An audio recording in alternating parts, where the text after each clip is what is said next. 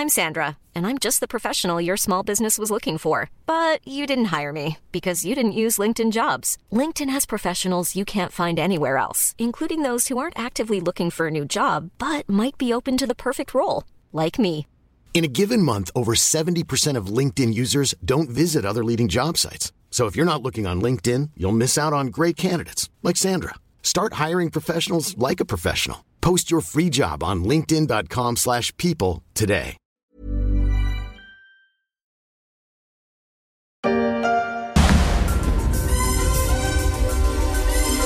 Il y a urgence et pour une fois ce n'est pas à l'hôpital mais dans le bâtiment. Il faut absolument des mesures d'urgence. C'est le message adressé récemment au gouvernement par la Fédération des promoteurs immobiliers, des promoteurs touchés par une crise historique.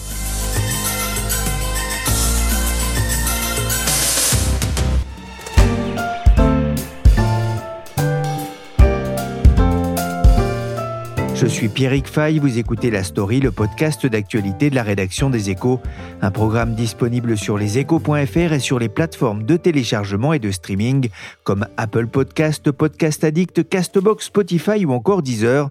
Abonnez-vous pour ne manquer aucun épisode. Parler de logement, c'est parler du quotidien de nos concitoyens. C'est un enjeu de dignité et un cadre déterminant pour la qualité de vie comme pour la manière dont on peut élever ses enfants. C'est une question de pouvoir d'achat et la part du logement dans le budget des ménages n'a cessé d'augmenter ces 20 dernières années, en particulier chez les plus modestes. La date du 5 juin était inscrite en gros sur l'agenda des professionnels de l'immobilier et notamment des promoteurs. Lundi, la première ministre Elisabeth Borne a présenté les conclusions du Conseil national de la refondation dédié au logement. Elle en a profité pour présenter le plan du gouvernement pour faciliter l'accès au logement des Français. Car si le logement est important pour nos concitoyens, comme l'a rappelé la Première ministre, c'est aussi parce que le secteur traverse une crise comme il en a rarement connu ces dernières années. Une crise qui appelle des réponses rapides et fortes selon les professionnels qui ont alerté depuis un an les pouvoirs publics mais de quelle crise parle-t-on? C'est ce que j'ai voulu savoir en discutant avec Elsa Dichary, spécialiste de l'immobilier à la rédaction des Échos. Bonjour Elsa. Bonjour Pierrick. Alors d'abord, pourquoi parle-t-on d'une crise du logement en France? Alors déjà, tout le monde ne s'est pas mis d'accord tout de suite euh, sur le constat, hein, mais aujourd'hui, il est posé à la fois par les professionnels de l'immobilier, par des politiques et par un certain nombre d'associations comme la Fondation Abbé Pierre, et il est aussi admis par le gouvernement et même par le président de la République, Emmanuel Macron, qui a récemment évoqué une crise multifactorielle du logement. Depuis des mois déjà, de nombreuses personnalités alertent sur le risque d'une crise sociale majeure liée au logement, y compris le patron du MEDEF, Geoffroy Roux de Bézieux. Le logement, a-t-il répété plusieurs fois, est un problème de société qui est négligé en France. C'est une bombe à retardement. Combien de bombes vous avez désarmées 873, monsieur. Quel est le meilleur moyen de s'y prendre pour désarmer un de ces engins? C'est d'y survivre, monsieur. I would know that you. À une bombe à retardement, rien que ça, faut-il couper le fil rouge avant le fil noir? Pas facile en tout cas de déminer la question du logement essentiel pour les Français. Quelques chiffres, les notaires d'Île-de-France ont fait état d'un plongeon de 22% des ventes de logements anciens en région parisienne au premier trimestre 2023 par rapport à la même période de 2022. À fin mars, la production de crédit immobilier affichait une chute vertigineuse de plus de 40%. Des chiffres qui font dire que le marché immobilier est grippé en France. On en a parlé récemment dans la story des échos. L'immobilier ancien est à la peine, on le voit, mais la crise semble particulièrement aiguë dans le secteur du neuf. C'est le cas, Elsa?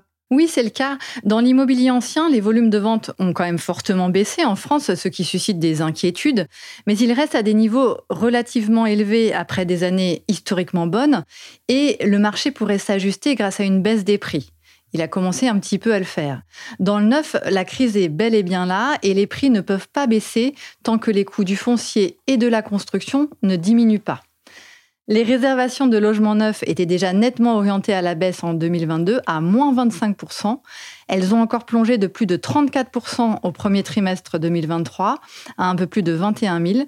C'est le niveau le plus bas enregistré depuis 10 ans par la Fédération des promoteurs immobiliers, la FPI. La chute atteint même 52% pour les réservations des particuliers. La situation n'aurait pas été aussi mauvaise depuis 1995. Comment expliquer cette chute des ventes dans l'immobilier neuf? Alors, les promoteurs font face à une double crise. Crise de la demande, avec des ménages qui n'ont plus les moyens d'acheter, entre des prix élevés et un coût des crédits immobiliers qui s'est renchéri, ou qui hésitent à le faire dans un contexte économique compliqué. Ils ont le moral en berne, depuis notamment le déclenchement de la guerre en Ukraine, l'inflation, les problèmes de pouvoir d'achat. D'ailleurs, selon le président de l'AFPI, Pascal Boulanger, beaucoup de clients se désistent dans les 48 heures. Ils dînent en famille ou avec des amis, discutent de leurs projets et se disent que finalement, ce n'est pas le bon moment pour se lancer. Le recul des ventes en bloc, c'est-à-dire par lot d'appartements et même par immeuble entier, a aussi reculé de près de 8% au premier trimestre. Et cela est dû en bonne partie au retrait des bailleurs sociaux, ce qui alerte sur la construction de HLM. Crise de la demande donc, mais également crise de l'offre, avec, selon les promoteurs, de nombreux maires qui rechignent à signer des permis de construire. Et ça, c'est pas tout à fait nouveau, hein, c'est depuis 2020 à peu près euh, qu'ils le signalent. Et aussi, et ça c'est un petit peu plus récent, depuis 2022, l'impact de la hausse des coûts de construction qui met à mal l'équilibre économique des opérations, ce qui fait qu'une sur cinq environ, ayant obtenu son autorisation, n'arrive plus à sortir de terre. L'impact des matières premières qui se ressent sur les prix des maisons, mais aussi des appartements. Selon la FPI, les prix de vente des appartements neufs ont grimpé de près de 6% l'an dernier. La baisse de la demande n'a pas eu d'impact sur les prix, contrairement à l'ancien, moins soumis à l'évolution du prix du ciment, du plâtre ou du verre. Vous le disiez, il faut remonter à 1995 pour trouver trace d'une telle crise dans l'immobilier neuf. À l'époque, on sortait à peine de la guerre du Golfe. Elsa, vous avez dit aussi quelque chose qui m'intrigue. Pourquoi les maires rechignent-ils à, signer des permis de construire? Alors évidemment, ils sont un peu sous pression de leurs habitants qui en ont marre de la densification. C'est vrai qu'il y a des communes où ça se construit beaucoup. Ils ont l'impression qu'il y a des chantiers sans arrêt autour de chez eux. Ils veulent conserver leur tranquillité et les maires ont quand même été élus par leurs habitants. Et donc, euh, ils suivent un petit peu ce que les habitants leur disent. dans ce contexte de crise, certains promoteurs renoncent à lancer des projets alors que les besoins sont importants. Il y a un chiffre qui fait débat, il est avancé euh, par la Fédération des promoteurs. Elle évalue autour de 450 000 le besoin annuel en logement neuf pour les 10 années à venir en France. Au-delà de la difficulté à obtenir des permis de construire, pour quelles raisons construit-on aussi peu de logements en France en ce moment? Tout d'abord, d'une certaine façon, la crise nourrit la crise. Comme il y a moins d'acheteurs, les délais d'écoulement des logements neufs sont longs, euh, la charge des intérêts d'emprunt est plus élevée et finalement, les promoteurs ont moins d'argent disponible pour investir dans de nouvelles opérations. Les professionnels mettent aussi en avant la difficulté à se procurer du foncier à un coût raisonnable. En la matière, l'objectif de zéro artificialisation nette des sols inscrit dans la loi climat et résilience de 2021 risque de ne pas arranger les choses, puisque les promoteurs vont se battre pour un foncier déjà artificialisé, rare et cher. Et les promoteurs se plaignent enfin des lenteurs administratives et des nombreux recours dont font l'objet leur permis de construire de la part des riverains. Alors, je tiens quand même à souligner euh, quelque chose ici, Pierre, c'est que cette crise du logement n'est pas seulement une crise du marché de la vente, que ce soit dans le neuf ou l'ancien, car les ménages qui ne peuvent pas acheter se reportent aujourd'hui sur un marché de la location sous haute tension, avec une offre en forte baisse euh, et euh, donc une demande qui augmente en parallèle. Ça veut dire que c'est difficile de devenir propriétaire, d'acheter sa maison, notamment parce que ça coûte plus cher, hein, sa maison ou son appartement, parce que les, les taux ont augmenté, que les banques sont plus prudentes dans les prêts. Mais ça veut dire que même si on veut être locataire, aujourd'hui, c'est compliqué de trouver une location? C'est très compliqué. Et ce qu'on me dit, c'est que le taux de rotation, c'est-à-dire euh, les locataires qui quittent leur logement euh, souvent pour devenir justement propriétaires, a tendance à être limité. Et donc, c'est finalement toute la machine de l'immobilier qui est grippée. En 2022, les ventes de logements neufs ont chuté et dans l'ancien, les transactions tournent aussi au ralenti. La crise couvait déjà et euh, il y a une quinzaine de jours, les professionnels de l'immobilier ont écrit une lettre ouverte au président Macron face à ce qu'ils appellent une bombe économique, sociale et sociétale face à la crise du pouvoir d'habiter. Pourtant, le gouvernement semble avoir pris euh, tardivement euh, la mesure du problème présenté comme une bombe économique et sociale. Pourquoi? C'est difficile à dire. Certains pensent que l'exécutif sous-évalue le problème. Pourtant, lors de son discours du 5 juin, Elisabeth Borne a été plutôt offensive. Nous devons agir vite et fort, nous le savons. Il n'y a pas de déni, il y a un défi à relever, a-t-elle déclaré. Emmanuel Macron considère de son côté depuis longtemps que le logement coûte déjà trop cher au pays. Dans une récente interview à Challenge, il indiquait à propos du logement On a créé un système de surdépenses publiques pour de l'inefficacité collective. C'est un secteur où on finance l'offre, l'investissement et la demande. Malgré tout, on produit moins et c'est plutôt plus cher qu'ailleurs. On a beaucoup d'aides et on a créé un paradis pour les investisseurs immobiliers. Ce sont ces propos qui avaient provoqué l'ire des professionnels de l'immobilier et les avaient conduits à envoyer cette lettre ouverte au président. Enfin, de l'extérieur, on a pu aussi avoir le sentiment qu'il existait des dissensions au sein du gouvernement sur ces sujets et que les arbitrages ont été difficiles à prendre. Oui, euh, vous avez raison, il y a une crise, on ne la découvre pas depuis cette semaine. Hein, ça, depuis le mois de novembre, je parle de, de, cette crise du logement, je parle de bombe sociale. Euh, et parmi les, les mesures euh, qui permettront euh, de rassurer et de permettre aux Français de devenir propriétaires, il y a le PTZ. Moi, je toujours le prêt à taux zéro. Hein. Le prêt à taux zéro, pardon, oui. Le PTZ, on va y revenir. Olivier Klein, ministre délégué à la ville au logement, invité de BFM Business il y a un mois, il rappelait la priorité du gouvernement, loger tous les Français de manière digne et abordable. Il présentait quelques pistes du gouvernement alors que l'interview du président de la République avait heurté les professionnels de l'immobilier, notamment cette notion de paradis pour les investisseurs. Certains se demandent pourquoi le président n'aime pas l'immobilier? Le gouvernement a tout de même pris euh, quelques mesures pour euh, répondre en urgence euh, à cette crise? Oui, alors en avril, la Première ministre avait annoncé le lancement par CDC Habitat, la filiale de la Caisse des dépôts, d'un plan d'acquisition de 17 000 logements auprès des promoteurs. Par la suite, Action Logement a été à son tour appelé à la rescousse de la construction neuve. Il doit racheter 30 000 logements. Ceci doit permettre aux promoteurs d'écouler des stocks et de dégager des fonds pour se lancer dans de nouveaux investissements, parce qu'on l'a dit tout à l'heure, c'est un des problèmes en ce moment, ils n'ont plus d'argent pour lancer de nouveaux programmes. Nous devons agir vite et fort, nous le savons. Il n'y a pas de déni, il y a un défi à relever. Nous devons réussir ensemble à construire rapidement davantage de logements, en particulier dans les territoires tendus. Le Conseil national de la refondation a, remis son rapport au gouvernement et ce lundi, Elisabeth Borne a présenté sur cette base son plan pour le logement. Que propose-t-elle? Alors tout d'abord, elle veut agir sur plusieurs fronts pour faciliter l'accès au logement des Français, tant à l'achat qu'à la location, dans les zones les plus tendues du territoire. Alors les zones tendues, on sait, c'est les grandes agglomérations, les zones de bord de mer. Mais là, le gouvernement vise aussi euh, certains territoires, comme du côté de Dunkerque, où vont s'installer ces fameuses gigafactories. Vous savez, ces, ces très grandes usines qui vont nécessiter d'embaucher beaucoup de gens et des gens qu'il faudra loger côté acquisition, le gouvernement veut d'abord euh, faciliter l'accès au crédit des ménages. Mais l'exécutif est là sur une ligne de crête, on le sait, car il ne s'agit pas de pousser des familles vers le surendettement. Il doit aussi composer avec le HCSF, le Haut Conseil à la stabilité financière, qui a son mot à dire.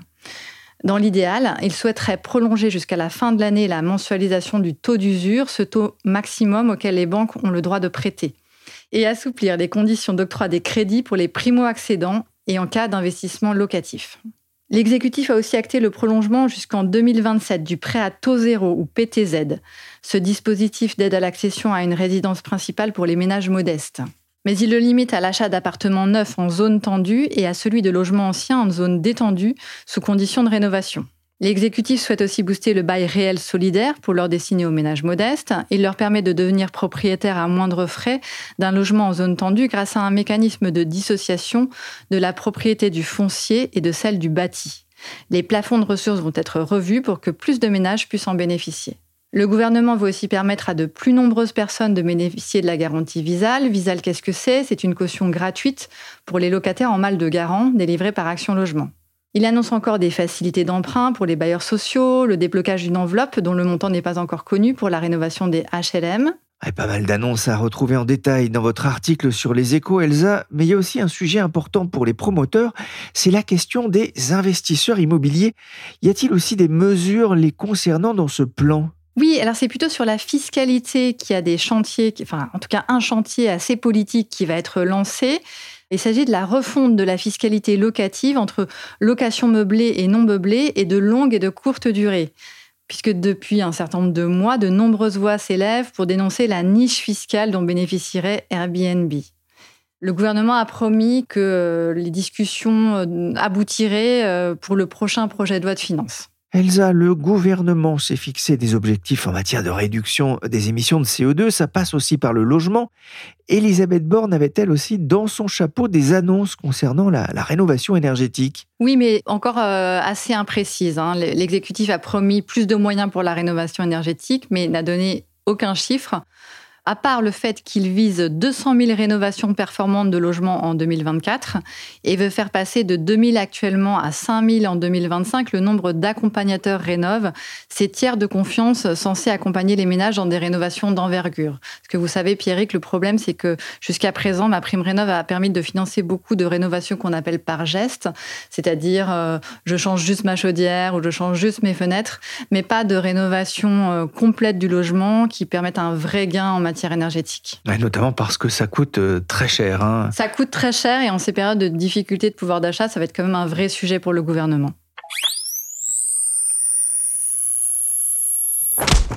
C'est peu dire hein, que les annonces d'Elisabeth Borne étaient très attendues, hein, sachant que la présentation de ce plan avait été repoussée déjà euh, de plusieurs semaines. Le logement, c'est un malade chronique qui vient d'arriver aux urgences pour insuffisance cardiaque. Il lui faut un électrochoc. C'est ce qu'avait déclaré euh, Pascal Boulanger, le président de la Fédération des promoteurs immobiliers. Alors comment cette fédération, mais aussi les, autres professionnels de l'immobilier, ont-ils réagi à ces annonces?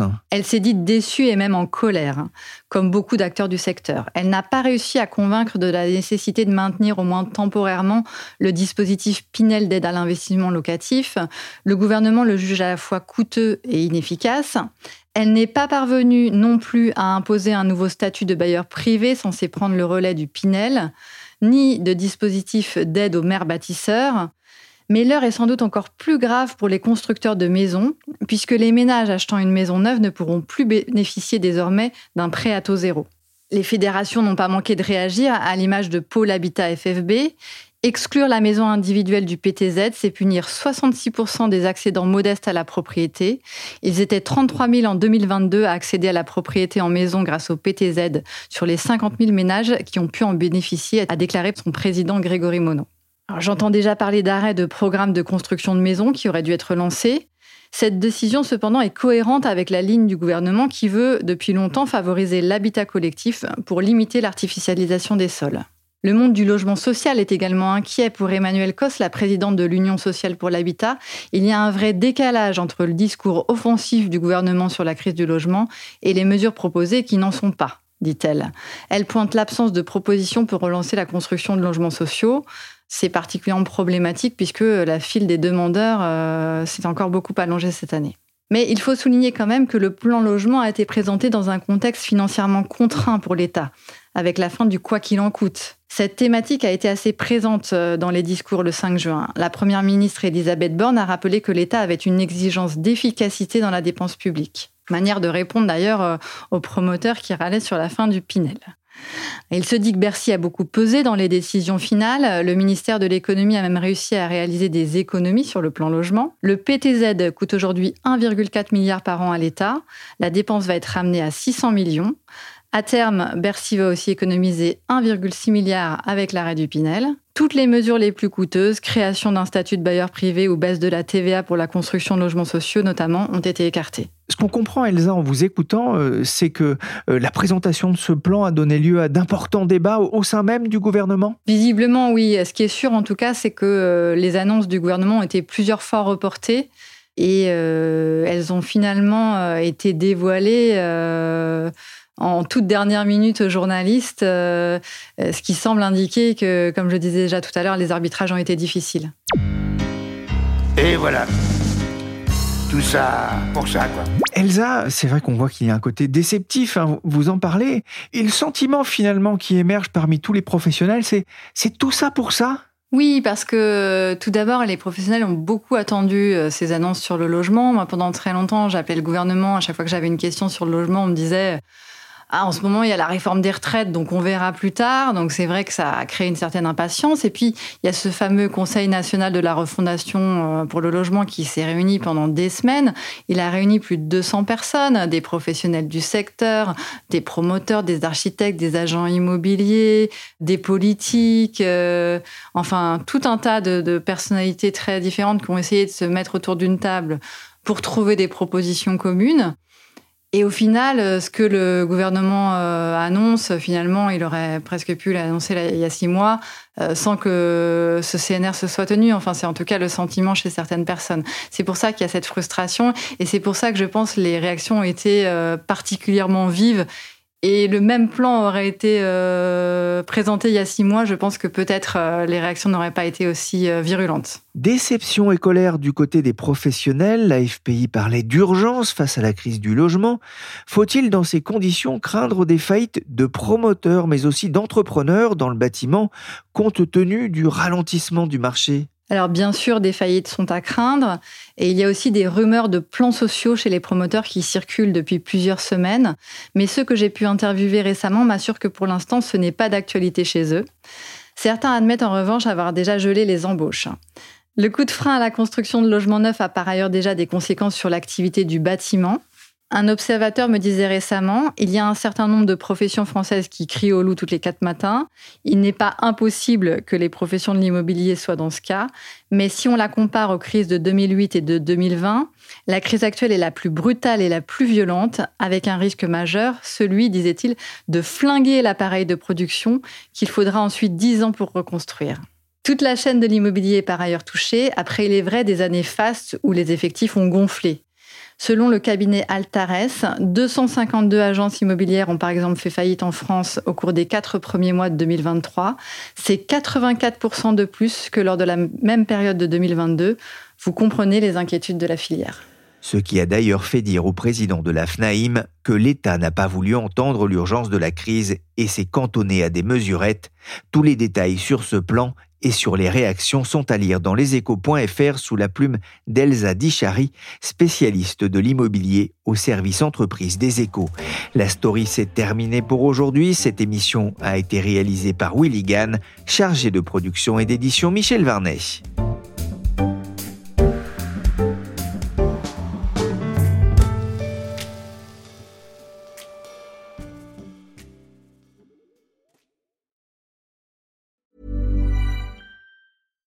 Hi, I'm Daniel, founder of Pretty Litter. Cats and cat owners deserve better than any old-fashioned litter. That's why I teamed up with scientists and veterinarians to create Pretty Litter. Its innovative crystal formula has superior odor control and weighs up to 80% less than clay litter. Pretty Litter even monitors health by changing colors to help detect early signs of potential illness. It's the world's smartest kitty litter. Go to prettylitter.com and use code ACAST for 20% off your first order and a free cat toy. Terms and conditions apply. See site for details.